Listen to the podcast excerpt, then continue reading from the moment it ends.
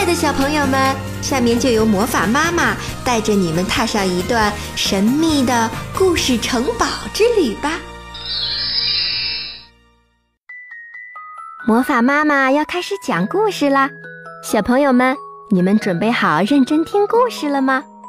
今天魔法妈妈要把故事送给北京的孟文琪小朋友，他给魔法妈妈留言说。魔法妈妈，我特别喜欢听你讲的故事，可惜就是太短了。要是每天都有新故事就太好了。非常感谢你对魔法妈妈的喜爱，魔法妈妈会尽力多录些故事给你们听。下面就把好朋友这个故事送给你。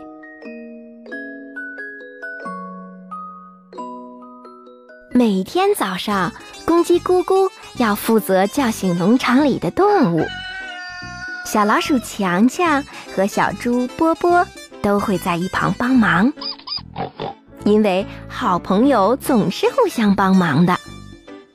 然后他们会骑上脚踏车，从农庄出发，一起在晨光里兜风。无论路多么颠，山多么陡，弯道多么曲折。水洼多么深，都阻挡不了他们。有一天，他们在村里的池塘边捉迷藏，小老鼠强强躲在芦苇丛里时，发现了一艘旧船。他们三个便立下共同的志愿，要成为海盗。因为好朋友总是一起做决定的。小老鼠强强掌舵，公鸡咕咕张开翅膀。扬起了帆，小猪波波充当软木塞，堵住了船底的破洞。他们就这样在宽阔的水面上航行冒险。一天下来，他们觉得自己变得更大胆、更勇敢了。他们征服了整个池塘，可是，饥饿还是把他们赶回到岸上。本来他们想钓鱼来吃。可是肚子咕噜咕噜叫得好大声，把鱼儿都吓跑了。他们只好去采樱桃。他们把采到的樱桃分着吃，一颗分给小老鼠强强，一颗分给公鸡咕咕，两颗分给小猪波波。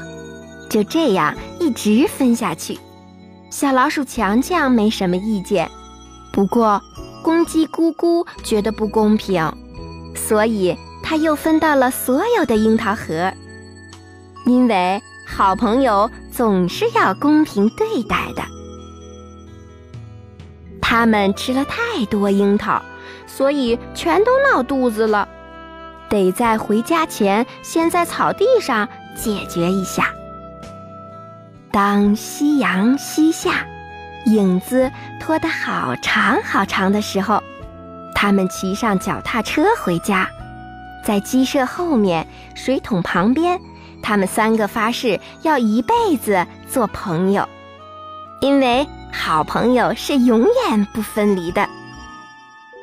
那天晚上，他们打算在小老鼠强强家睡觉，可是公鸡咕咕被卡在洞口了。于是，他们又决定到小猪波波家过夜。不过，小老鼠强强鼻子太灵敏了，它不想睡在猪舍里。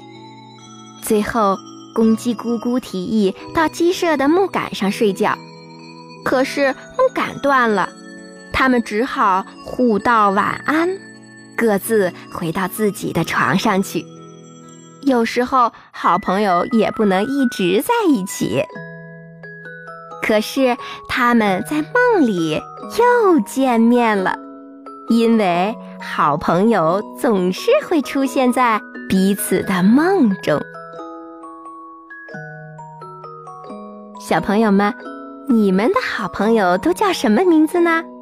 你们是不是也一起分享美好的东西，一起玩耍，一起睡觉呢？好了，让我们在梦里见吧。今天的故事就到这里了，下期见。欢迎您关注微信公众号名称“魔法妈妈的故事城堡”或微信号“魔法妈妈故事”的全拼，来收听更多有趣的绘本故事。